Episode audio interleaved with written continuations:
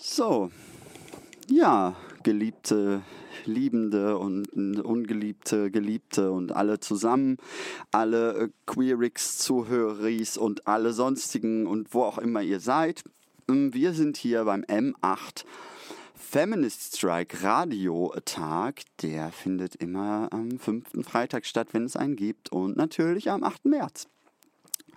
Ja, ähm, das war ein Tag mit ein äh, bisschen auch Verschiebungen und Verzögerungen. Ich hoffe, wenn ihr unserem Programm gefolgt äh, seid, dass ihr euch zurechtgefunden habt. Wir haben ein bisschen die Zeiten hin und her gerutscht, sind jetzt aber fast wieder im Plan, als das für 19 Uhr eine Sendung angekündigt wurde von mir. Genau, ähm, die ein, äh, sage ich jetzt mal, sehr ja, es ist so problematisch, dass ich kaum weiß, wie ich die Sendung machen kann. Aber das ist, ähm, das, ist das, was ich ähm, heute, entweder thematisiere ich das oder nicht. Es geht äh, um folgendes Sendekonzept. Ähm, ich erkläre mal kurz, woher die Idee kommt. Ich, ähm, ähm, also genau, ich mache das jetzt, würde das auch in Zukunft mit Klarnamen machen, weil ich finde, es geht hier um mich, aber ähm, Genau, äh, ja, deswegen mache ich das jetzt. Ne? Ich heiße Joscha und ich mache äh, äh, hier Radio gerade. Äh, und ansonsten mache ich, ähm, habe ich äh, ja viel Politik gemacht und so. Und in den letzten Jahren, so insbesondere in den letzten zwei, ist es nun so, dass ich mache das eigentlich äh, ähm, im, im Ruhrgebiet viel Arbeit ähm, auch. Und jetzt ist es so, dass es mehr viel mehr feministische Organisationen gibt. Das ist gut, auch im Ruhrgebiet. Das sorgt aber dafür, also ähm, es gab auch schon, natürlich gibt es Awareness-Konzepte und alles Mögliche, aber jetzt ist es mittlerweile so, dass eine Aufmerksamkeit da ist für ähm, auch Betroffene äh, von zum Beispiel ähm, ja, und jetzt kommt vielleicht erstmal noch eine unbestimmte Content Warning, die ich jetzt hier ausspreche, weil genau, ähm, ich weiß nicht genau, worüber ich sprechen werde und deswegen mache ich jetzt mal eine indifferente Content Warning, dass es zum Beispiel um sexuelle Gewalt oder ähm, insbesondere halt patriarchale Muster gehen wird in all ihren Formen. Ich werde versuchen, das genauer zu entfalten und verrate dann jetzt auch den äh, Arbeitstitel dieses Sendeformats. Das heißt nämlich Täter, das Männermagazin.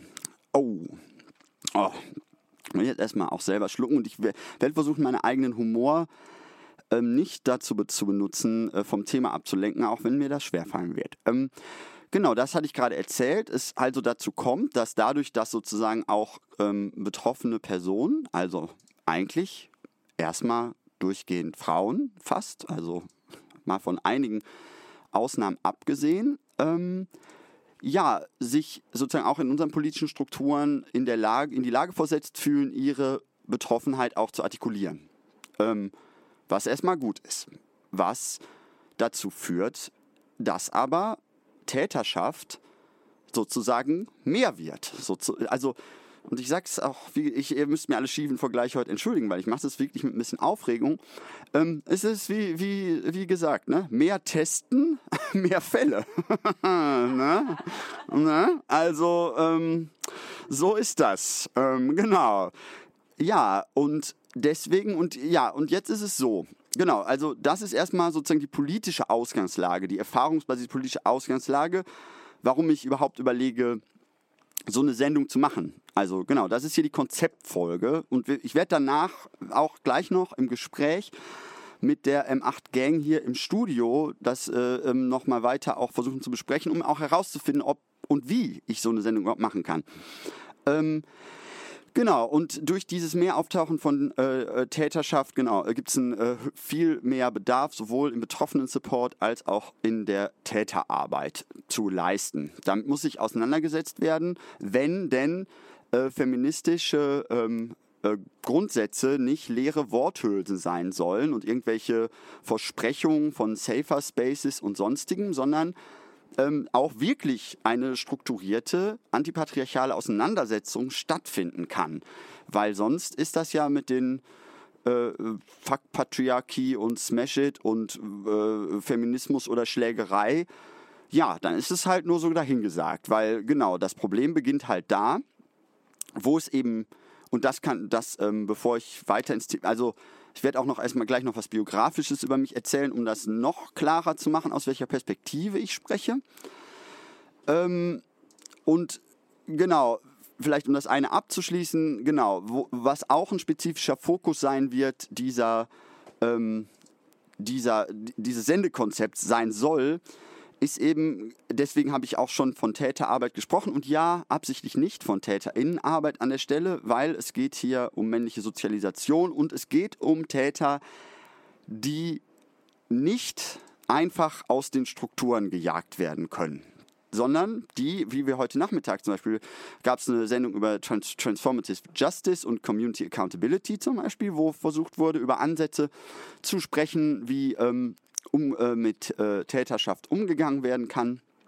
Ähm, genau, und äh, ja, das heißt, genau, es, es bedarf einer strukturierten Auseinandersetzung mit sozialisierter Männlichkeit im Patriarchat. So, und jetzt kommt die Frage, warum ich denn dazu was sagen soll. Ähm, das ergibt sich aus einem Mix aus, äh, aus ähm, positionalen Vorargumenten, warum ich das machen kann ähm, oder will oder meine, dass das vielleicht gut ist. Und eine Freundin, als ich ihr vorgestern sagte, ich könnte diese Sendung machen, wirklich, und das war eigentlich der Grund, warum ich es ins Programm geschrieben habe, du bist es schuld, äh, wo, nein, du Liebe, äh, meine, ich grüße dich nach, äh, viele Grüße dahin, du weißt vielleicht noch, wer du bist. Das wäre unsere letzte Hoffnung, dass ich diese Sendung mache, hast du gesagt. Und das äh, fand ich, ähm, äh, ja, das hat mich nochmal motiviert, das zu probieren. So, ähm, also genau, Konzeptfrage ist, Täter, das Männermagazin, macht das Sinn? Und jetzt, warum meine ich, ähm, dass ich darüber sprechen könnte? Ähm, ich bin äh, äh, assigned male at birth, ähm, äh, so, ähm, das heißt, ich ähm, bin dann und jetzt kommt ein bisschen Biografie, weil das, die Zeit, das wird eh alles Zeit brauchen. Also wenn es so eine Sendung geben soll, dann ist das eine Sendung, die lange, die nicht, die ist nicht, kann nicht so hektisch werden. Vielleicht ist die zwischendurch humorvoll, aber das sind alles sehr lange und äh, komplizierte Geschichten.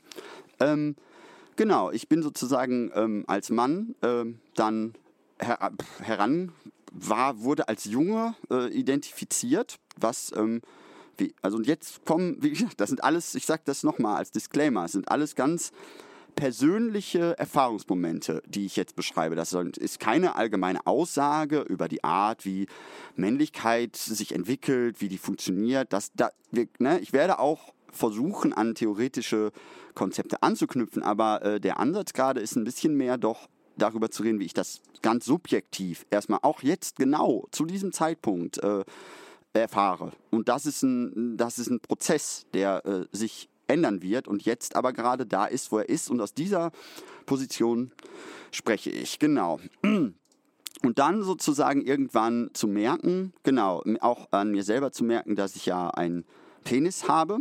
Äh, und meine Feststellung deswegen war, ähm, dass ich schätze mal, also nach meiner Erinnerung bin ich da so vielleicht vier, fünf oder so sozusagen mehr, ich hatte äh, auch einen älteren Bruder und dann zu merken, ah, okay, ich äh, bin also, ne, also dieses, äh, dieses Dings, äh, dieses äh, Ding da äh, unten, das definiert wahrscheinlich mein Geschlecht. Das hatte ich so erkannt, weil ähm, das konnte ich, obwohl ich jetzt eher in so einem Hippie angehauchten, anti-autoritären Ökologie, äh, äh, alte linke Kontext aufgewachsen bin, doch erkennen, dass Männchen und Weibchen sich entlang dieser Geschlechtsmerkmale sortieren, so, ne, dass die sich so äh, zueinander anders verhalten und so weiter ne, und andere Formen von Beziehungen eingehen. Das konnte ich schon als Kind irgendwie erkennen. Was sind irgendwie Freundinnen von zum Beispiel meiner Mutter oder wie verhält sich meine Mutter gegenüber Männern oder Frauen. Also da ich jetzt nicht wirklich erkennen konnte, was jetzt Männer und Frauen sind, außer dass die einen, glaube ich, weil ich hatte ja einen Pimmel. Das war die klare Feststellung. Daran konnte ich es festmachen. Ja, äh, wie gesagt, ich, ich, ich habe einfach Storytime mit. Ihr würdet vielleicht... ja, so ist das. Ähm, genau, so habe ich das zumindest wahrgenommen. Und dann ähm, habe ich, ähm, hatte das auch erstmal nicht so viel Bedeutung für mich. Ich habe dann auch, ähm, auch schon in der, also im Kindergarten war ich ein sehr depressives Kind. Da war ich immer, habe ich mich eigentlich immer hauptsächlich so versteckt und irgendwo oben in der Ecke gelegen und nicht interagiert. Dann habe ich in der Grundschule auch dann mehr versucht mit, also ne, mein, mein, also mich mit Mädchen zu sozialisieren halt, äh, ne? Also ne, mit den Mädchen zu spielen, wenn man irgendwie man Gruppen aufteilt, mich zu den Mädchen zu stellen, also all das zu probieren, um ne, was für mich aber ich hatte dazu kein Konzept, sondern das war ein Verhaltensmuster von mir, ne? Und auch immer eigentlich auf diese Anerkennung von ähm, weiblich gelesenen Personen äh, abzuzielen. Wobei ich, wie gesagt, ähm, in meiner Grundschulzeit äh, von auch von also Gender, Queer, Trans oder irgendwas nichts gehört hatte. Das ist, ich bin jetzt äh, 38, das heißt, wir sind jetzt äh, Mitte Ende der 90er.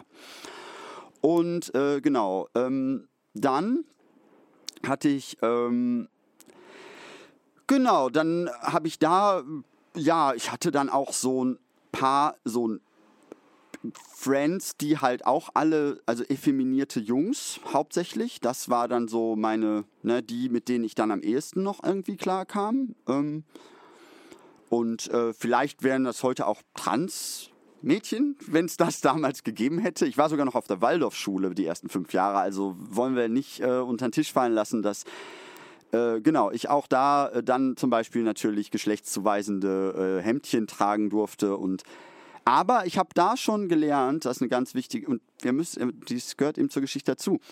Ich, also es gibt in der Waldorfschule gab es diesen Moment, äh, da gab es Eurythmieunterricht und die ähm, Jungs und Mädchen wurden getrennt und die Jungs bekamen blaue Kittel und die Mädchen rosane Kittel. Ne? Das, äh, könnt ihr, das könnt ihr euch auch informieren, ist völliger Quatsch und alles erfunden. Aber das war so. Aber da, und wenn ich mich daran erinnere, und das ist immer schön, wenn ich diese Geschichten erzähle, weil jedes Mal, wenn ich die neu erzähle, fallen mir neue Sachen daran auf, habe ich damals schon einen einfachen Trick verstanden, nämlich ich gucke mich einfach nicht an, sondern gucke einfach ein Mädchen an. Und das, das ist der, also dieser psychologische äh, Trick. Also ich, ich, ich, es ist für viele Leute vielleicht immer wieder verblüffend, wenn ich weiter über mein Leben erzähle, wie grenzwertig wie, wie eng meine Wahrnehmung manchmal sein kann. Also wie sehr ich, ich kann mich super gut selber hinters Licht führen. Also ich, ich bin, also mein Gehirn ist irgendwie sehr schnell darin, Sachen zu erfinden und ähm, das auch, die auch total absolut zu setzen. Also ich, äh, ich glaube, das ist so ein obsessiver und überanalytischer Zug. Ich habe keine Ahnung, was das ist. Jedenfalls, ja, ich habe also, ich, also ich, wenn ich mich an die Situation erinnere, hatte ich gar kein blaues Hemdchen an, sondern ich habe nur rosa Hemdchen gesehen. Ich habe einfach, also, der, äh, und das, also ich habe im Prinzip den Wahrnehmungsinhalt ersetzt und das ist ein Muster, was ich, was ganz, was ganz wunderbar funktioniert hat, auch dann eben später in meinen dann folgenden Liebesbeziehungen, mich einfach selber nicht mehr zu sehen. Ich habe auch nie Spiegel gehabt oder da reingeguckt. Also ich erinnere mich, also insbesondere, nee, ungern, also äh, nicht so mein Ding. Und ähm, ja, aber mich, mich ähm, anzusehen in Frauen, also in Menschen, die ich dann wiederum weiblich lese. Das war für mich sehr entlastend. So, ja, und diese, ja, da beginnt die, dann haben wir die Grundschule durch und jetzt käme die ganze Schule und das. Aber wir springen immer ein bisschen hin und her, weil Konzeptthema ist Täter, das Männermagazin. Wie ihr also vielleicht ahnt, folgt am Ende meiner langen Geschichte, und das ist jetzt vielleicht zweieinhalb, drei Jahre her, ist vielleicht eine Entwicklung, die auch vielleicht so seit fünf Jahren einsetzt, dass ich irgendwann bemerke, vielleicht muss ich gar kein Mann sein. Das äh, war mir vorher gar nicht so richtig aufgefallen. Ich hatte äh, früher nur verstanden, also die einzige Kategorie, die ich in der Stadt, in der ich äh, aufgewachsen bin, richtig verstanden habe, war, äh, und das äh, höre ich auch heute noch auf der Straße, wenn ich in Essen, der Stadt, in der ich mich sonst bewege, ist im Ruhrgebiet, herumläufe, die äh, berüchtigte Frage schwul oder transe. Das ist die äh, entscheidende Frage ähm, und das waren auch für mich die einzig zugänglichen Kategorien. Deswegen dachte ich die ganze Zeit, ja, schwul wahrscheinlich, weiß ich nicht. Das passt aber nicht zu meiner Begehrensstruktur. Das äh, hat überhaupt nicht geklappt. Aber ich habe auch immer wieder Leute getroffen, die tot, sich todsicher waren, dass ich auf jeden Fall schwul bin. Ähm, ich habe auch mal dann meinem Bruder gesagt, ich sei wahrscheinlich schwul. Ich habe zwar nicht, also weil das war das Einzige, was ich an Abweichung verstanden habe. Ähm, und genau, die Geschichte von meiner sonstigen Familie kommt vielleicht später. Ähm, jedenfalls, genau, irgendwann komme ich an den Punkt festzustellen, ich muss ja vielleicht gar kein Mann sein, weil ich ja, ich war in queeren Kontexten sozusagen. Ne? Das kam dann so in dieser Politisierung eben dann auch da an, wo ich dann war, ne? dass ich irgendwie merkte, ähm, ah, okay, ähm, das ist ja gar nicht so, vielleicht ist das, muss das gar nicht sein, so mit diesem Pimmel und deswegen bin ich ein Mann. Und dann war ich auch auf so einem Konzert von einer, ähm, auch äh, Transfrau, äh, wie hieß die? Ich habe den Namen vergessen, aber ihr wisst bestimmt, wen ich meine. Naja, ich war auf dem Konzert im AZ Mülheim und da hat sie auf der Bühne gesagt, ähm, dass äh, sie einen äh, Penis hat, aber der weiblich wäre. Und daran, das fand ich, das war für mich genial, weil vorher, äh, ja, ich sage das so ganz, äh, so als sei es eine intellektuelle Aufgabe, aber ist, ich kann das nicht so ganz abstellen. Ähm, die, ja, ich fand es auf jeden Fall sehr erhellend, weil ich hatte ja dazu, also ja, wie gesagt, also wie, es ist jetzt auch nicht so, als hätte ich mein, also genau, mein Körper, ich habe den einfach irgendwie versucht zu ignorieren. Wie gesagt, ich kann mehr dazu auch nicht so richtig sagen. Ich hatte mich früh damit abgefunden, mit diesem Geschlechtsschicksal. Also, und da können ich an anderen Stellen nochmal drüber reden, aber will ja auch immer beim Thema bleiben. Und deswegen hatte ich äh, dann erst die Idee, ah, okay, ich muss das nicht sein. Und äh, habe dann irgendwann auch eine Situation gefunden, in der ich mit, mit der Frage konfrontiert war, ob ich denn ein Cis-Mann sei. Davon hatte ich bis dahin also auch noch nicht, ich hatte mich damit nicht so wirklich intellektuell auseinandergesetzt, weil ich eher aus so einer ich hatte mich eher mal mit dieser Besserwisser-Linken identifiziert. Das war so meine Area. Also von so Leuten, die Philosophiebücher querlesen und dann so super schlaumeierisch einfach alles vor sich herreden und immer so tun, als wüssten sie über alles Bescheid. Das hatte ich mir angeeignet. Ich hatte auch, also vielleicht als Witz am Rande, aber mein erstes Buch, was ich gelesen habe, war auch 99 philosophische Kurzgeschichten zum Angeben oder so ähnlich. Also ich habe auch wirklich bewusst und aktiv nur äh, Poserwissen sozusagen versucht zu akquirieren. Also äh, alles quer zu lesen, immer nur die Sekundärliteratur, also nie Primärquellen lesen, dauert viel zu lange, sondern ne, immer nur schön die Connections lesen, so Diskursmuster versuchen zu analysieren, damit ich in Gesprächen vortäuschen kann, ich wüsste über Sachen Bescheid. Was mir eine gute Einsicht in Struktur Strukturen von Denken gegeben hat, aber weniger Wissen um überhaupt irgendwas wirklich. Also eine tiefe Auseinandersetzung kommt dabei halt nicht so rum. Naja, das am Rande. Äh, jedenfalls war ich dann eben äh, damit äh, mit der Frage ähm, beschäftigt, bin ich denn nun ein Cis-Mann? Und Mann fand ich ja schon komisch. Aber Cis-Mann klang ja so wie zweimal Mann. Also sozusagen, genau, ich hatte ja schon verstanden, dass ich als Mann also dass man mich als Mann wahrnimmt. Da, da, konnte ich ja nichts gegen machen. Das war ja eh schon gelaufen. Aber dass es jetzt sozusagen plötzlich eine Vorsilbe gab, die sagen sollte, dass, es ein, dass dazwischen irgendwo ein Akt ist, an dem ich sage, das Geschlecht, was mir zugewiesen hat, ist auch das Geschlecht, was ich akzeptiere. Also, und da, da, da dachte ich so, ach so, ach jetzt kann ich, jetzt gibt es zwei, also ist, also, ach echt, ach so, ach, Ach so, das, ah, mega, what a surprise. Da ich, also da, das musste ich dann auch sozusagen wieder mal ganz äh, klassisch wie so Game-Freischalt, so bing, oh, wieder eine Idee, wie, zang, jetzt habe ich das freigeschaltet, jetzt kann ich mir das vorstellen. So plötzlich, also wo vorher Sprachlose nirgendwo und Jammertal lag, war dann plötzlich eine echte Handlungsoption. Und dann habe ich äh, eben gemerkt, nee, das ist ja gar nicht der Fall. Ich bin, äh, ich bin ja gar kein Cis-Mann. So, ne? Also Genau, ihr könnt mich ja männlich lesen, wie ihr wollt, aber nö, das stimmt ja überhaupt nicht. So fühle ich mich ja gar nicht. Also null, habe ich auch noch nie gemacht. Also ich wäre mir nie in den Sinn gekommen. Also wie gesagt, wenn Leute gesagt, hey, bist du ein Mann, hätte ich gesagt, ja, mein Pech. Aber bin ich ein Cis-Mann? Nee, auf keinen Fall. Also ne, das eine, da war für mich, wie gesagt, nur Zuschreibung und damit muss ich ja leben. Ich war immer eine sehr leidende Person. ich habe immer gerne Sachen erlitten. Also insofern eine devote, devote Herangehensweise an Verletzungen, die ich immer mit mir getragen habe. Ähm, ja, ähm, tja, Jedenfalls ja. Und äh, ja, wie gesagt, äh, Kelsey Pries, was eine wunderbare Überraschung. Ich bin ja kein Mann, sondern bin eine Transfrau. Ist das nicht super? Was für ein, was, also, und ich kann es gar nicht fassen. Also damit beginnt auch die Geschichte des Täter, das Männermagazin, weil ähm, ich bin jetzt eine Transfrau. Was ist das für eine Überraschung? Und und äh, das, könnt, das alleine ist, wäre jetzt schon wieder wert, dass ich ein Lied einspiele, weil äh, das ist auch wirklich super geil. Und wir. Was möchtest du? möchtest auch was hören, aber was möchtest du hören? Nee, du möchtest was nicht hören? Ja, dann spiele ich weiter Crystal Gems.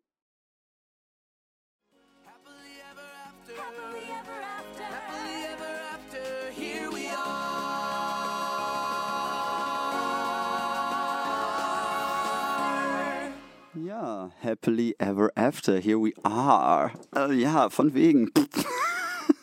Geschenkt. Schön wär's, ne? Ähm, ja, das war wieder Steven Universe. Äh, ich weiß nicht, ihr habt es gehört. Äh, ähm, und zwar diesmal happily ever after, here we are in the future. Ja, das dachte ich dann wahrscheinlich auch, als ich ähm, äh, feststellte, dass ich eine Transfrau bin. Wow, das war super geil. Ich kann, also ich, wie gesagt, ist einfach nur Hammer. Ich kann euch nicht beschreiben, was das für eine Entlastung äh, ist. Wie gesagt, ich könnte darüber. Ich habe neulich einer Freundin einen Text, äh, weil die mich gefragt hatte, ob ich denn Gender Euphoria kennen würde. das hat mich motiviert. Da habe ich sehr viel zu geschrieben. Es ist wirklich, ja, wie gesagt, ich hatte sonst nicht so viele Vorstellungen von, ähm, von so einem Glück mit mir selbst. Davon hatte ich eigentlich hatte ich irgendwie keine Erfahrung mit. Also ich durchaus Glück in anderen Dingen, also nach außen, aber jetzt in Bezug auf mich nicht so. Das war immer eher abgründig. Mm, genau, sehr, äh, ja. Mm, genau, und ja, jetzt, genau, habe ich das jetzt eben festgestellt, aber eben nicht happily ever after here we are, sondern Genau, ich bin äh, immer noch äh, ne, äh, ich habe als Mann gelebt, sozusagen. Ne? Also, und ich würde sagen, nach meinem Wissensstand aktiv, seitdem ich, ich schätze mal, seitdem ich fest, also eigentlich in dem Moment, wo diese, wo die Pubertät bei den anderen anfing und plötzlich so alle Menschen in so Beziehungsgeschehen waren, da äh, hat sich also wie gesagt, das ist jetzt echt meine Story zu der jetzigen Zeit. Meine Stories revidieren sich, mein inneres äh, Leben kollabiert und setzt sich neu zusammen, als hätten sich 100.000 Reset-Knöpfe in meiner Vergangenheit eingeschlichen. Aber manchmal auch nicht so viele. Vielleicht auch nur einer. Aber wer weiß, ich, keine Ahnung. Zum, äh, genau, ich äh, habe aber, soweit ich diese Geschichte nacherzählen kann, und ich werde auch versuchen, äh, Aspekte davon nachzuerzählen, weil hier geht es um Erfahrung und die Frage, weil, genau, Konzept dieser Sendung. Ihr hört einen Konzeptentwurf der Sendung Täter, das Männermagazin, von dem ich nicht weiß, ob ich das machen soll. Aber das gerade in Anwesenheit der wunderbaren äh, Freundin von der M8-Gang hier im Radio einfach mal ausprobiere, ob ich diese Sendung machen kann. Ähm, ähm, ja, genau. Ähm, ich erzähle einfach da weiter, wo ich gerade war.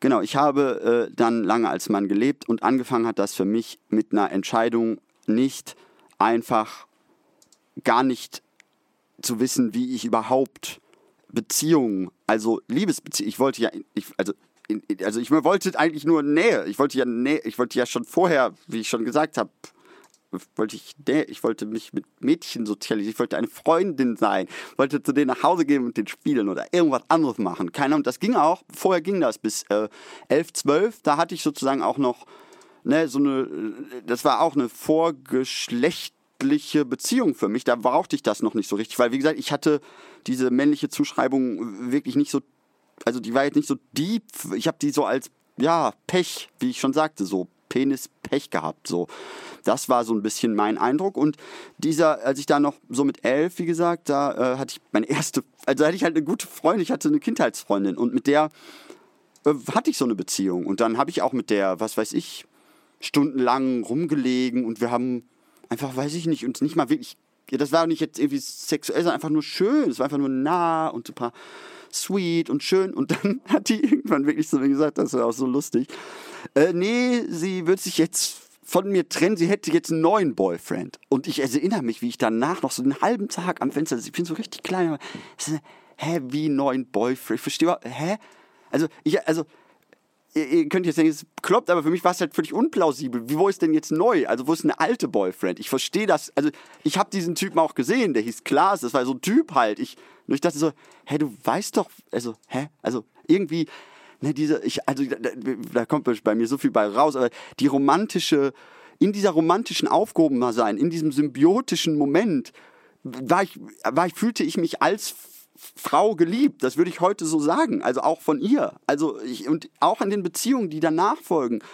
Die, die, an mir ist auch sonst nichts Liebenswertes, würde ich halt, und das ist der Grund für Täter, das Männermagazin.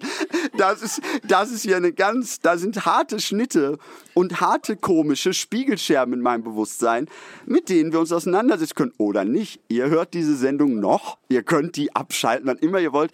Es ist ein freiwilliges Medium, äh, äh wie alles. Ähm, ich, ich weiß nicht, wohin die Reise geht, weil ich bin mitten in dieser Auseinandersetzung und werde die weiterführen. Aber im, und vielleicht das vorweggegriffen, im Vergleich zu jetzt, wenn ich jetzt mit ja, Männern, was weiß ich, also Männer, die, die auch erstmal Cis-Männer sind, also vielleicht sind die auch noch mal jünger als ich. Und die sind in so einer Erfahrungssituation, wo die sich mit Täterschaft konfrontieren müssen. Dann kann ich sagen, ich hatte eine andere Grundlage, um über dieses Problem nachzudenken. Irgendwie habe ich mich sehr, sehr, sehr intensiv mit männlicher Ideologie in meinem Leben auseinandergesetzt, weil die für mich also mir, mir ging es, also ich kam überhaupt nicht klar mit meinem Selbstbild. Ich war in einem Ne? Also mein, ich habe mein Selbstbild als Strafe, also ne? Männlichkeit als Strafe würde ich, also ey, das wird echt dramatisch. Ich, ich gucke ja manchmal die Gesichter, die meine an, ich versuche mich, für mich, und genau, es ist meine Geschichte. It's my story and I can tell it the way I want to. Ähm, so, äh, genau.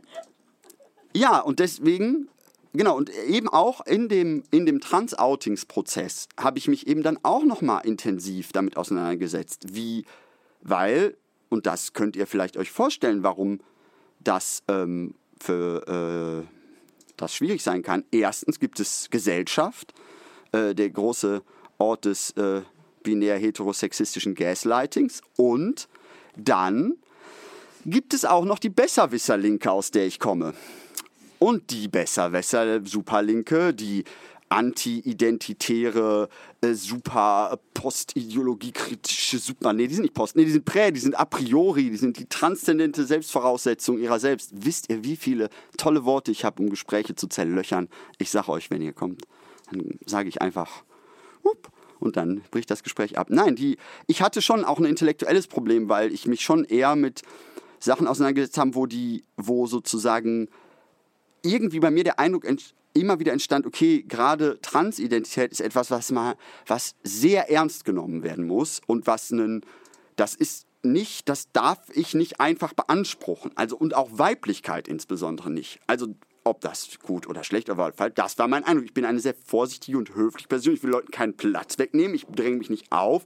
Ne, ich gehe eigentlich weg, sobald, ne, wenn ich irgendwo nicht gebraucht werde, dann gehe ich woanders hin. Ich bin, wie gesagt, ich bin eigentlich von meiner, was ich gerne mache, ist dazu geben, wo sich die Leute freuen. Und dementsprechend bin ich überhaupt nicht daran interessiert, mich in irgendwelche Spaces oder irgendwas zu machen, was mir nicht zusteht. Das interessiert mich alles gar nicht. So, ich habe, ne, wie gesagt, ich gehe gern woanders hin. So. Und dementsprechend war ich damit sehr, musste ich dann schon sehr genau nachdenken und zu sagen, okay, was heißt das denn jetzt? Wie kann das denn sein, dass ich sozusagen, ne, seitdem ich 17 war, bis 36 oder vielleicht 34 oder 35 oder 36 oder bis heute noch trotzdem von patriarchalen Strukturen profitiere. Obwohl ich ja jetzt auch eine Transfrau bin, aber ich passe ja nicht als Frau. Wow, isn't it amazing? Was ein Trick, ne? Und wenn ich mir meine Good Boy Hose anziehe, dann halten mich alle für gay. Dann kann ich mit dem Immobilienmakler flirten, weil der denkt, ich sei gay. Weil klar, das das ist ja, also ein richtiger Kerl ist das ja nicht, ne? Aber eine hübsche, hübsche Jungen, ne? So, und ich ja, ich habe aber vor Cis-Männern, wie gesagt, eher Angst. Aber das liegt daran, an dieser Verdopplung da drin, die mich irritiert. Immer noch. Die mich bei mir selber irritiert hat und mit der ich noch lange nicht durch bin, zu verstehen, was das bedeutet, Geschlecht zugewiesen und das auch noch anerkennen zu. Das, das schaffe ich bisher lang halt nicht, aber es liegt, wie gesagt, an mir. Das muss immer nicht daran erinnern, ist alles noch nicht so frisch. Ne? Ich muss da, immer wenn ich so der Atem sich verliert, muss ich mich beruhigen. Weil dann laufe ich oft in die Irre und danach kommt dann wieder jemand und sagt, Joscha, das war ein bisschen zu krass jetzt. Naja, gut. Ich, ähm, ähm ja, deswegen habe ich nochmal reflektiert. Also habe ich nicht nur sozusagen aufgrund dessen, ich ähm, ich hatte vorher sozusagen mit Drag experimentiert und viel so, ich hatte hab, hab einen super Zugang zu dem Thema gefunden, weil ich sehr, ich mache halt Performance-Kunst, ne, wie praktisch, ne? Habe ich mir nicht einen tollen Beruf ausgesucht. Ich hatte ja eh eine Outsiderin-Qualitäten aller Orten und äh, dann, äh, genau, als habe mich eben früher als Kunstfigur versucht, auch dementsprechend einfach da zu bieten, also kunstfigürlich ähm, aufzutauchen und ja, das eigentlich, genau, wenn ich jetzt so darauf gucke, dann habe ich halt viel Kunsttherapie gemacht. Ne? Also sehr viel Kunsttherapie. Sehr, sehr viel Kunsttherapie. Sehr viel Kunsttherapie. Wie viel Kunsttherapie? Sehr viel Kunsttherapie. Wie Kunsttherapie? Ach so, ja. Zum Beispiel, ich komme irgendwo hin und sag so, wir machen heute eine Performance-Veranstaltung, die fängt um 15 Uhr an und hört am nächsten Morgen um 5 Uhr auf. So, so halt Kunsttherapie. Dann erst was weiß ich, vier Stunden improvisieren, singen, schreien, klatschen, Klavier spielen, dann Sachen zersägen, dann mit Migräne noch weiter, Neuschor, um dann immer so zu, dann also verschiedenste Arten von so, also auch, ja, wie gesagt, das war immer gut. Und dann später halt auch mit Klamotten, dann hatte ich irgendwie, hatte ich auch endlich eine äh, Freundin, also eine Projektfreundin, äh, also wieder meine, also ich, also das ist immer wichtig bei meinen romantischen, Lang also ne, eine, jemand, den ich angucken konnte, in dem ich das finden konnte, was ich schön finde, was ich nicht bin. Ja, und äh, die, äh, dann habe ich sowas, äh, da habe ich äh, FAM äh, äh, gefunden, dass das gibt. Das hatte ich jetzt Familie auch noch nicht so mitbekommen. Ich kannte nur das abwertende Konzept von Tussi. Das war das Einzige, was mir beigebracht wurde, gefühlt. Es gibt Tussis und die sind, die machen sich die Nägel. Ja, und wer sich schminkt, hat kein Selbstbewusstsein. Das waren so ungefähr die, ja, also genau, kann man jetzt so, ne? Ja, ist ein anderer Teil, eine andere Geschichte, ein anderer Kampf, andere Auseinandersetzung. Aber genau, ich äh, habe da sozusagen gefunden, dass ich über FEM, also Presenting FAM, ähm, indem ich halt auch wirklich die offensichtlichen Zeichen von, also eigentlich die Klischees von Weiblichkeit, von Hackenschuhen über kurze Röckchen, Strumpfhosen, Nägel machen, Wimpern, Make-up, genau, ich hatte nie so Lust, mir so Brüste zu machen, weil ich irgendwie, ich, also ich würde mir, vielleicht würde ich mir Brüste machen, aber mir die reinzustopfen war irgendwie, genau, nee, ich weiß, dass ich nicht weiblich gelesen werde, das werde ich auch nicht vortäuschen. Nee, das passiert, dass irgendwas blockiert sich da in mir. Ich bin, nee, das ist, nee, irgendwas, ich, ja, ich weiß, mein Problem, so, und ich, ihr, euer Problem jetzt, euer Problem, nicht mehr mein Problem. Fickt euch, Society, whatever you want from me. I don't have any, sub, äh, hier, Zwang, ich kann machen, was ich will, aber das ist echt super schwierig. Genau, aber trotzdem habe ich dadurch wieder, ne, wieder weg von der Aufregung, wieder hin zu der Geschichte, zu diesem Magazin, sehr intensive Auseinandersetzungen damit führen müssen. Genau, was, genau, was ist das und wie gehe ich damit weiter um? Und dementsprechend, wenn ich heute mit äh, Männern spreche, die zum Beispiel sich fragen, wie, wie kann zum Beispiel kritische Männlichkeit funktionieren. Und ich rede jetzt, wie gesagt, erstmal von Cis-Männern, weil es um männliche Sozialisation geht. Wie gesagt, ich rede, also ich bin jetzt eine von euch, weil ich bin eine von den männlich Sozialisierten. Also bin ich jetzt in dem Fall auch der Täter. You check, you get it? That's the, the concept of the show. Also, ne, weil das ist unsere Ebene. Es geht nicht darum, es geht halt schon für mich erstmal, glaube ich, das, was ich vielleicht umfassen kann thematisch, ist eine sozusagen äh, eine, eine, ein sozialisiert werden. Das, also sozialisiert werden oder aber auch sich, und das ist, ich weiß auch nicht, ob das eben für cis-männliche Personen eine andere Erfahrung ist, das weiß ich nicht. Ähm, ob, also wie sehr sozusagen dieser Bruch, also ich habe halt so eine Empfindung von so einem super starken Bruch in der Sozialisation, dass ich halt wirklich sozusagen mich wirklich selber nur noch als vermittelte Person wahrnehmen. Also ich, ne, ich, ne, das ist ein sehr, das ist schon eine krasse psychologische Nummer, für, weil ich eben dadurch den Selbstzugang immer durch diesen Filter von, aber ich muss mich ja als etwas empfinden, was ich nicht bin, was halt krasse schizophrene Spannung, würde ich das nennen, in mir äh, ausgelöst hat, was ich mir, wenn ich jetzt Leute höre, die sagen, sie seien Cis-Männer, Männer, Männer, dann kann ich mir nicht vorstellen, dass sie das so erleben, weil die müssten ja zumindest irgendwie denken, ja cool, ich und die Bros oder so. Also irgendwie zumindest das, die können ja nicht dieselbe Sehnsucht gehabt haben wie ich, zu denken, eigentlich will ich mit den Mädchen rumhängen und ich, dann können wir uns vielleicht mit den Jungs treffen. Also das kann ja nicht das Problem der Jungs sein. Es muss, ich muss ja, ne, äh, ne ich habe aber immer den Eindruck, wenn ich Männer frage, ein bisschen gemein, ich bin zwischendurch gemein gegen Cis-Männer, aber nur ganz wenig. Dann habe ich immer den Eindruck, die wissen natürlich gar nicht, wovon ich rede, weil die müssen sich ja mit Geschlecht nicht befassen. Die sind ja Ne? Die ist ja einfach normalisiert, also unsichtbar, also anomisch, also nicht vorhanden, also Ideologie. Das ist das, was ich denke. Es ist einfach ein unreflektierter Bereich und dementsprechend sind ähm, die Männer, die dann eben zum Beispiel in Täterarbeit auftauchen, eigentlich auch immer sehr überrascht davon, ähm, auch von sich selbst. Also die, die wissen ja, also ne, das, ähm, wir reden ja in dieser Gesellschaft viel von strukturellen Gewaltverhältnissen und auch da, da wir es mit, beim Patriarchat, bei dem was auch mit dem strukturellen Gewaltverhältnis zu tun haben, ist es eben etwas, auf das zurückgegriffen werden kann. Das heißt, du kannst dir das holen, wenn du es brauchst. Ne? Das heißt, du kannst das auch aus Großzügigkeit immer lassen. Ne? Also ein patriarchaler Nut, äh, Nutzen zu haben vom Patriarchat ist etwas, ne, was immer sozusagen, ja, es ist Rückendeckung vielleicht. Ist ein, ich will das auch eben, das, ne, kann, weiß nicht genau, was davon trivialisierend und so wirken kann, aber genau für mich, also diese, es geht darum, in einer Form von, ne, und das ist nochmal was anderes als strukturierte Misogynie. Also, ne, das ist, da, da ne, muss auch untersuchen, welche, wie misogyn die Person zum Beispiel ist oder ob sie antifeministisch ist oder so sozusagen diese, ähm, die, also ich, Mann, also ich, ich bin das hier, ne? Ja, oh die, ähm, ja, also die, das äh, als Mann identifiziert zu werden, innerhalb einer männlichen Sozialisation, in der Beziehungsnahme durch andere Männer, wird eine Mischung aus Vertrauen und, Gewalt, äh, äh, Vertrauen und wie soll man es sagen, Komplizenschaft oder sowas angeboten. Jedenfalls hat sich das für mich so angefühlt. Ich, wie gesagt, ich weiß nicht, ob sich das für Cis-Männer wie echte Freundschaft anfühlt. Ich, wie gesagt, ich will nicht gemein sein, ich weiß es nicht. Ich weiß es nicht.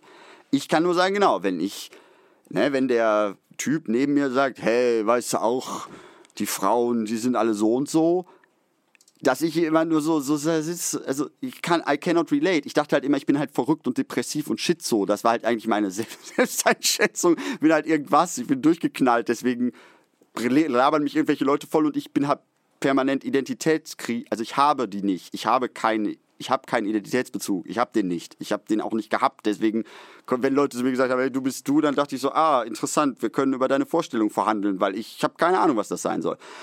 Ähm, genau, und äh, dann immer, habe ich darin so immer rausgehört, genau, es geht da, ne, es geht um dieses Verbünden und um einen gewissen Rückhalt, ne, in diesem, dass man sich gegenseitig, da ist man füreinander da und kann sich auch gegenseitig irgendwie decken und kann sich dann, wenn dann du das sozusagen als möglicher Aufsteiger im System Mann anerkannt bist, das heißt, du kannst dich in der Bro-Horde, Bro-Gruppe, Freundeskreis, Männer, was auch immer halt, irgendwie äh, da, da passt du rein, du kannst eine gewisse Rolle erfüllen und vielleicht sogar aufsteigen in, äh, innerhalb dieser Männerhierarchie, dass du dann eben, äh, ja, dann darfst du dich auch beteiligen und zum Beispiel andere Männer schlecht behandeln, effeminierte Männer, queere.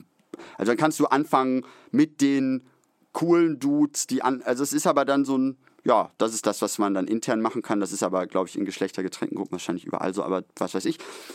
Und später halt, genau, ist es ist es für mich, und das ist wiederum ein ganz langer eigener Teil, eben eine Handlungsoption in Situationen, in denen ich sonst nicht weiß, wie ich mich rechtfertigen soll, also ein Rückzug auf männliches Verhalten, was ich beobachtet habe, gerade in Liebesbeziehungen viel, also so Rückzugsverhalten, Vermeidungsverhalten ähm, und im Notfall eben durchaus auch Ausweichen auf Sexismus, ähm, wenn sozusagen ich emotional oder sonst wie mich in die Ecke gedrängt fühle. Jetzt ne, immer, immer ne, mit diesem ähm, ja, hohen Anspruch an, an mich selbst, ne? also als, als äh, zumindest reflektierte Person so, aber äh, das ist natürlich auch Narzissmus oder was weiß ich, ich darf mich hier nur diagnostizieren wie am laufenden Band. Gleich kommen alle aus dem, gleich spiele ich schon Musik. Ah, ähm, ich komme hier, wie gesagt, ich komme da kommen da durch. Und eben andererseits ähm, eben immer wieder als Mann gelesen zu werden und davon auch einfach zu profitieren. Das heißt ungerechterweise, dass meine Meinung extrem wichtig genommen wird, weil die Leute denken, ich sei ein Mann. Also und ich damit insbesondere beruflich, dass auch wenn wir über, äh, wenn ich über männliche äh, Vermännlichungen rede, dann eben auch über Beruf, also Verberuflichung und die Zurichtung im Beruf. Ähm, und die Einhegung und Zurichtung. Und damit identifiziere ich Männlichkeit auch sehr stark, weil da hat die mir sehr geholfen, ähm, dass ich eben äh, von äh, wichtigen anderen älteren Männern als nach, als Jüngling auf dem Weg auch ein richtiger Mann zu werden, gesehen wurde. Und diese, weil ne, die echten sexistischen Männer, also von denen ich natürlich reichlich getroffen habe, haben ja ein ganz klar misogynes äh, Weltbild. Also die waren da auch nie, haben da auch nie drum hergeredet, sondern die haben ne, in ihrer Mischung aus, äh, was weiß ich, alkoholischer Seligkeit und äh, so immer ganz klar gemacht, dass sie ähm, ja da einfach eine gewisse Störung in, äh, also Minderfähigkeit in Frauen sehen und ja, und sich deswegen eben an mir abarbeiten können, dass sie dann dachten, ich könnte das für sie machen oder so. Das war für mich immer alles sehr super anstrengend, aber andererseits fühlte ich mich in solchen Situationen auch manchmal da hatte ich dann manchmal auch so positive Momente von Tricksterinnentum, dass ich so dachte, die checken mich nicht und ich mache eigentlich was ganz anderes, weil ich ja immer noch das Selbstbild hatte, ich bin super weird. Also, ne, ich bin Zudem war ich immer dann auch irgendwann, irgendwann war ich ja auch hart linksradikal. also das hat auch schon gereicht, um mir selber den Eindruck zu geben, okay, die sind auf jeden Fall alle Knülle. Ich bin gegen Staat, Nation, Kapital. so, ich bin dabei. So, ich, ich bin Häuserkampf und so. Also was wollt ihr denn mit euren normalen Jobs? Und dann habe ich das mehr so über so ja, ich habe hab mich damals sehr für metaphysischen Anarchismus sozusagen im weiteren Sinne begeistert, für so identitätsaufhebende Psycho, Selbstzerstörung, das ist, das ist, ne, also Sachen, die so mit einer ganz besonderen Schärfe gegen die bürgerliche Konstruktion äh, vorgehen und mit viel Polemik und Gehässigkeit, das hat mir immer dann so ein, da, ne, und diese, dadurch konnte ich so gegen meine eigene Subjektivität anarbeiten und hatte dann eben auch mal ein Projekt, was Anti-Identitäre Aktion sogar hieß. Und ich habe da mehrere Jahre mich dann, also das vor dem Trans-Outing habe ich jahrelang, drei, vier Jahre zum Thema aktiv geforscht und mich mit Identitätstheorie auseinandergesetzt und um abzusichern, dieses äh, Trans-Outing, weil ich bin auch froh, dass ich das alles gemacht habe, weil ich kann es überhaupt nicht ertragen, gedemütigt zu werden. Das macht, äh, traumatisiert mich über Jahre. Deswegen muss ich mich davor extrem schützen und mir gefährliches Halbwissen aneignen oder damit äh, oder andere Methoden, um nicht Gefahr zu laufen, dass Leute mir meine wenn ich denn schon glücklich bin, wenn ich denn schon irgendwie einen Moment habe, in dem ich überhaupt mal okay mit mir bin, mir das absprechen zu können, durch welche Konstruktion von Theorie, Geschichte oder irgendwas, sondern ne, ich Ne, und ich bin sehr empfänglich für, für Worte und da, deswegen brauche ich einen guten, äh, guten Schutz davor. Und äh, Transphobie ist krass. Äh, deswegen ist nicht so, ja, ist halt, ja, ist halt am Start, ist eben auch äh, nochmal irgendwie, ne, habe ich jetzt, will ich jetzt nicht auch noch direkt irgendwie auch noch mit aufmachen, aber genau, deswegen, also äh, musste ich mich gut absichern und all das führt mich zu dem Punkt, darüber ähm, ein bisschen vielleicht reden zu wollen, über Täterschaft. Worüber will ich denn aber eigentlich reden? Worüber, das ist halt die Frage. Wenn ich jetzt also ein Magazin machen will, was irgendwie Täter das Männermagazin heißen soll, worüber soll ich denn da reden? Also soll ich jetzt über meine eigene Täterschaft reden? Okay, die ist halt hauptsächlich, also es gibt diese Momente, wo ich, genau, versuche so voll so, also ich habe meine erste, allererste, ich hatte eine Freundin, da war ich so 13, da hatte die dann plötzlich Brüste, dann habe ich der so auf die Brüste gehauen, um die zu ärgern. Das zum Beispiel fand ich ziemlich krass. Ich habe auch mal versucht, so einer neben mir liegenden, schlafenden Frau so die Brust so mit einem Finger zu touchieren, so, weil ich so ja, genau. Und äh, ich habe das Spiel mal gemacht mit mir und versucht, meine Täterschaftserfahrungen alle auf mein Handy einzusprechen. Da saß ich in Leipzig am See und ähm, habe immer aufgehört, wenn ich aber gesagt habe und wieder von vorne angefangen. Dadurch hat das aber auch immer noch nicht mehr als 40 Minuten gedauert. Ich habe nicht, ich, mein Leben, meine Täterschaft, wenn ich darüber rede, sehr strukturell und komisch und ich kann deswegen auch gar nicht so richtig sagen. Ich, auch ich bin da verunsichert. Dann, aber habe ich das mal gemacht? Habe ich mal Slut-Shaming gemacht? Ja, habe ich gemacht. War ich sexistisch? Auf jeden Fall war ich sexistisch. Habe ich, äh, was weiß ich, ja, habe ich das aus. Ist das alles männlich? Ist das alles. Teilweise habe ich dabei ja auch Frauen kopiert in dem Verhalten. Also ich weiß es gar nicht genau. Also manchmal war ich auch gehässig gegen Frauen und fühlte mich dabei sehr weiblich. Äh, ich weiß es nicht. Ich bin sehr, bin da nicht im Klaren drüber, was genau was ist. Worüber ich mir aber im Klaren meine zu sein und ich weiß auch nicht, ich habe eher den Eindruck, dass ich diese Sendung, glaube ich, nicht machen kann, wenn ich da länger drüber nachdenke. Weil, genau, die, ähm, hm, die, ich, genau, ich habe ja, ne, ich habe ja diesen kategorialen Bruch mit diesem Geschlecht. Das, ist das der Satz, den ich gerade noch sagen wollte? Ich weiß das manchmal nicht, ihr Lieben. Ich habe diesen kategorialen Bruch und habe diese sehr eigene Erfahrung und könnte darüber auch immer wieder reden.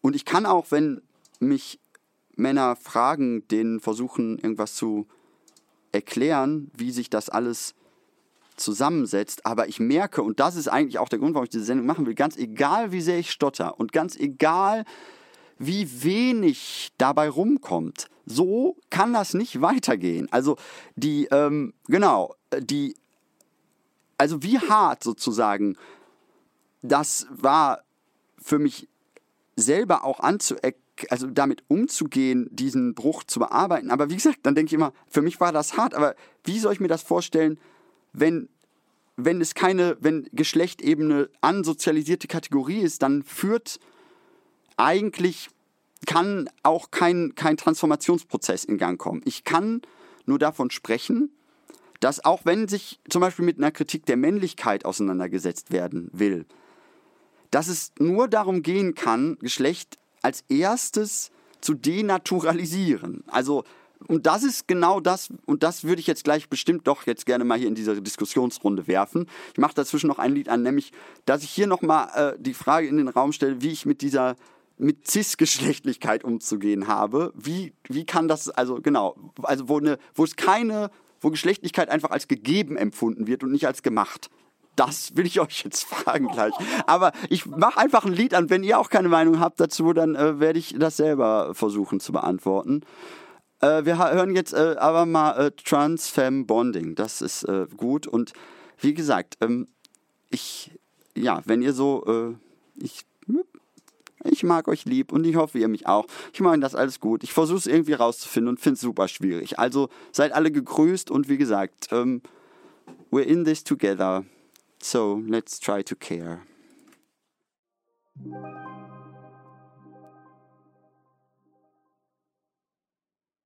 So, also ja, die Pausendiskussion äh, hat äh, auch auf jeden Fall ergeben, dass ähm, das alles schwierig ist. Ähm, ja, also wie gesagt, ich genau, ne, die Ambivalenzen sind, äh, ich glaube, sehr erkennbar. Es gibt und ich, wie gesagt, bin auch über die Zuspitzung. Deswegen ist das, äh, ne, es ist eine offene Frage, die ich hier stelle und ich genau, ich und so ein bisschen genau, genau, also ja, ich kann, ich würde einfach versuchen weiter zu kommen. Ähm, es ist halt, ja. Ähm, ja, also ne, welcher Geschlechtsbegriff wird da benutzt? Was, wo entsteht schon wieder ähm, mehr Zuschreibung als äh, überhaupt äh, Aufklärung oder Emanzipation? Ähm, wie weit springe ich sozusagen von eben meiner eigenen äh, transeuphorischen Erfahrung hin zu einer Abgrenzung von Männlichkeit? Ähm, kann ich allerdings anders, ohne über diese, äh, ohne diese Grenze so scharf zu machen, überhaupt so ist das Teil meines eigenen emanzipatorischen Vorgangs? Was passiert? What, what happens if you hit the binary switch? Um, which, which I kind of did. So, um, ja.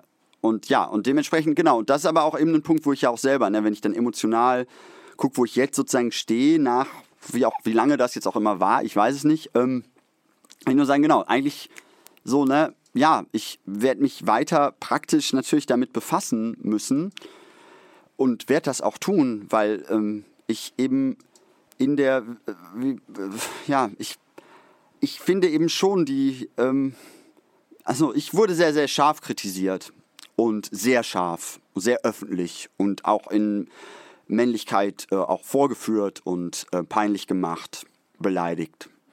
Und das, ähm, ehrlich gesagt, waren das Gründe, äh, mich damit auseinanderzusetzen.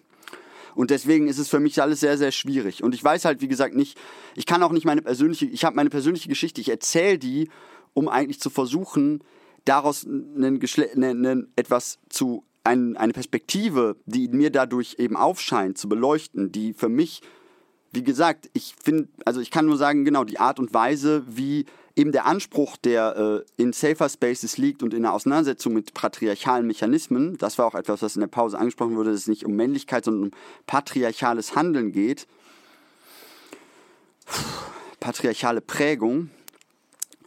Ja, genau. Ne, ne, und die Gefahren, ähm, die darin liegen, das dann auf äh, Männlichkeit zu subjektivieren, sind offensichtlich. Ähm, erstens gibt es ganz viele wunderschöne Formen von Männlichkeiten im Plural. Ne? Also wenn das vielleicht schon mal ein Ausweg wäre, wenn wir äh, Männlichkeiten, dann hätte man vielleicht schon mal ein bisschen besser. Aber ich habe, ne, und das ist etwas, was mich auch, also ich, genau, ich habe, ich, ich glaube, ich bin halt wie dann echt zu, zu Trans-Euphoria-mäßig, um das systematisch bearbeiten zu können, weil ich Genau, ich, ich sozusagen, ich den ein, also bei mir hat diese Abspaltung halt einfach zu gut funktioniert und teilweise eben doch auch entlang sehr theoretischer Vorstellung von Geschlecht. Also ich habe sozusagen noch ein zusätzliches Geschlecht. Neben meiner sozusagen Transweiblichkeit bin ich ein äh, äh, queer Fantasy Person. Das bin ich auch. Ich bin auch genderqueer. Ich bin auch transgender und transsexuell. Deswegen in meinem Kopf ist für viele Sachen gleichzeitig Platz, weil diese theoretischen Konzepte, wie ich schon vorhin beschrieben habe, bei mir auf einer sehr komischen analytischen Ebene gelagert sind und ich Erfindung und Fantasie total liebe und ich träume vor mich hin und bin mega drifty und genau, finde auch genau, wenn ich das Innere, das Binäre an zwischen männlich und weiblich betrachte, finde ich es in seiner Radikalität und in der Drastik. Das, also ich glaube, ne, ich habe auch einen Hang zum Theatralen wahrscheinlich, aber dieser Vorgang Männlichkeit und Weiblichkeit ist in der Binarität eben auch sehr theatral und eben ziemlich doof und äh, sehr unangenehm. Und die Leute sind super verwirrt und es gibt sehr unterschiedliche Konzepte, wie damit umgegangen wird. Und ich, genau, so sehr ich zum Beispiel ne, Transformative Justice und Community Accountability Konzepte schätze, habe ich den Eindruck nicht, dass die mir bekannten Subjekte in den Umfeldern, in denen ich bin, das einfach mal so eben leisten können. Da sind gar keine Communities. Das sind äh, das hier im Spätkapitalismus. I don't see those communities. Ich sehe, genau, es sind sehr gebrochene Subjekte mit unterschiedlichen Klassenhintergründen und Ne, also da ist nicht, also deswegen ist da auch keine so eine direkte Accountability in der Beziehungsweise zwischen den Menschen.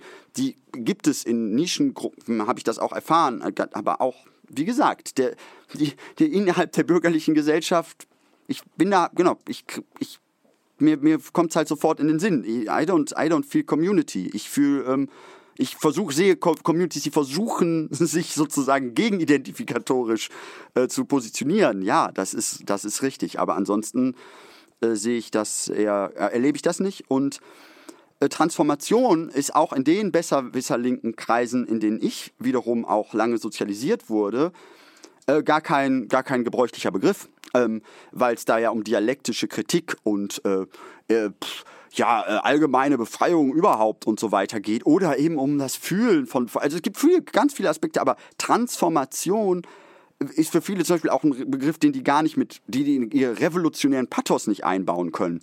Und das sind alles, also die Voraussetzungen, um sowas zu gewährleisten, auch in den Strukturen, in denen ich gerade arbeite. Ich finde, also für mich ist, fühlt sich das super voraussetzungsreich an. Das ob das stimmt oder nicht, ihr Lieben, vielleicht hören mir auch manche zu, die mich kennen und äh, wissen, worum es geht. Ne, ich finde, das ist sehr schwierig. Es ist ein hoher Anspruch und äh, genau, die Übernahme von sozusagen Herrschaftsgewalt in eigene äh, Strukturen, also ne, das Ausschließen von Polizei und so weiter und die eigene Bearbeitung von Sachen, das ist etwas, was die Beziehungsweisen umstrukturiert, was die anders eine andere Herausforderung für die darstellt und eben nicht durch Willensbekundungen, sondern durch, durch harte Praxis. Ähm, und das heißt eben bei oft sehr kleinen, ohnmächtigen linken Strukturen eben eigentlich eine Überlastungspraxis, eigentlich sofort. Das heißt, genau, ähm, und ich will nicht zu, ja, ich könnte, glaube ich, an fast vielen Stellen, äh, ne, wie soll ich sagen, ne, es wird versucht, mit den Mitteln, die zur Verfügung stehen, was zu machen, aber, und das zeigen ja nicht zuletzt auch alle, also die Auseinandersetzungen, die wir mit Übergriffen innerhalb von linken Kontexten hatten, wie viel berechtigte Kritik an den Vorgängen da geäußert werden musste und auch noch wird und wie berechtigt diese Kritik ist. Ne? Und das liegt daran, wie, wie kritisch das ist und wie viel Arbeit das erfordert und wie viel Auseinandersetzung und Differenzierung.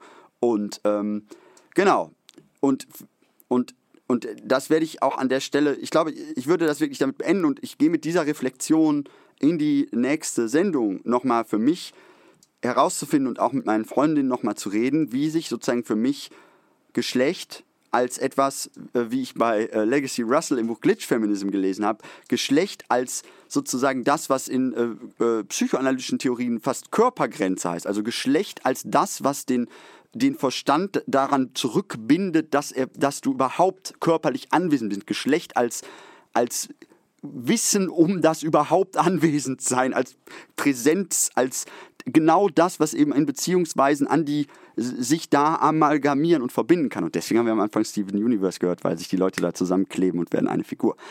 Ähm, das, ne, das als Geschlecht zu begreifen oder Geschlecht als Herrschaftskategorie zu begreifen im Patriarchat, für das wir in der Alltagssprache dieselben Worte verwenden. Und das führt zu ganz viel Verletzung, wenn ich einfach so darum herplapper und diese Sachen hier frei sozusagen improvisiere. Das heißt auch mit Ideologie wahrscheinlich anfüttere. Genau. Und ja, mit diesen, mit diesen Fragen verabschiede äh, ich mich ganz herzlich von dem ersten und äh, erstmaligen und ungeklärt äh, in der Folge weiterstandenden Versuch von Täter, das Männermagazin. Also bald auch in der Printausgabe. Und ähm, ja, ähm, ich, wenn das direkt neben äh, der Kompakt stehen würde, finde ich das echt in Ordnung. Also ich finde wirklich ich weiß, welche Männer ich damit meine, nur mal so, aber egal, ne? Ihr wisst das bestimmt auch, aber ich weiß, dass das nicht so geht. Ja, la, la, la, la. So groß, da lässt sich jetzt gar nicht mehr. Das können wir jetzt einfach nur noch so. Ähm, It's huge. also gerade fing es ja schon so an, dass es darüber noch eine Diskussion geben sollte, aber ich würde sagen, wir lassen das jetzt einfach mal so stehen und schmiegen dem höchstens nur noch an. Ähm, erstens ähm, unsere große äh, Power und Liebe für all die transmännlichen Geschichten, für viele Arten von Männlichkeit. Ähm, Nochmal das Bedauern darüber, dass es ähm, im Deutschen ja zu dem äh, Gegensatz des naturalisierten Konstrukts von Weiblichkeit ein Wort gibt wie Feminität, was eine Ironisierung, eine Gemachtheit, eine Distanzierung, ein äh, bewusstes sich picken, eine äh, Schattierung von Ambivalenz, all dieses eröffnet. Eine mit dem Künstlichkeit genau, gegen die Authentifizierung von Geschlecht. Gegen die Authentifizierung, womit sich ganz vieles aufmacht und ganz vieles gemacht werden kann. Und leider haben wir zum, zu Männlichkeit dieses Wort noch nicht. Ist die Frage, könnte es das geben, kann es das geben, wo wir uns ganz sicher sind, was es gibt, was hier bei M8 immer Space haben wird und eingeladen ist und wovon auch viele Identifizierungen und Spielereien im Studio sitzen, sind alle möglichen Spielarten von Drag Kings, Butches, Kritik an Butchness, HandwerkerInnen, die sich crass und radikal inszenieren. Ähm, Leute, gebt mir coole Maskulinität, gebt mir Machismo, Deconstruction, Machas. gebt mir die Hotness davon. Ja, Poeten. Genau, Poeten, Glitzer, Drag, Bärte, ausgestopfte Muscles, pack it like, check it, pack it hard. Yes. Nehmen wir doch alle, stopfen wir uns doch die Mumien, Klorollen, en masse, die ganze Packung gleich in unsere künstlichen, was auch immer Hosen. Nein, also ähm, hier sind das, was Joscha gerade aufgemacht hat, kann durch eine Anschmiegung von vielen anderen Stimmen, die sich auf eine auch emanzipative und andere und gebrochene Art auf Männlichkeit beziehen, sie dekonstruieren, sie weiterleben, weiter verschicken. Ähm, das, das kann da, also das, dieses Männermagazin, dieser Aufschlag, der kann dadurch gar nicht kleiner gemacht werden. Es ist nur einfach so ein Anschmiegen daneben. Nur noch mal so zu sagen. Ja, es gibt so ganz viele Perspektiven, auch von ähm, Kranken, Behinderten, also selbst äh, identifizierten Aneignungen von Männlichkeit, dann schwarzen Aneignungen von Männlichkeit, wo es ja auch eine ganz andere Lesbarkeit und Zuschreibung von Gefährlichkeit und so weiter gibt und wie wir es im Morning, in der Morning Show hatten, jüdischen Aneignungen von queerer Männlichkeit. Letztens habe ich auch den Tipp gehört, das fand ich auch sehr schön in ähm, einer in der Transmann-Show Boyzone äh, gab es den Tipp, ja, ähm, also ich bin die letzte Person, die Cis-Männer diagnostizieren oder irgendwas machen will, aber den Tipp einfach in Richtung Männlichkeit egal wie ihr euch identifiziert, einfach alle können sich, wenn sie sich an irgendwas orientieren wollen, an queeren Spielarten orientieren. Also weg von der kritische Männlichkeitsgruppe zu, nehmt das doch mal als Spielwiese, die ihr euch mehr abschauen könnt. Wobei kritische Männlichkeitsgruppen ja auch ihren Sinn machen. Machen ihren Sinn. Ich möchte nur hinzufügen, dass es manchmal einfach auch sehr hilfreich ist, die ganze aus einer Perspektive.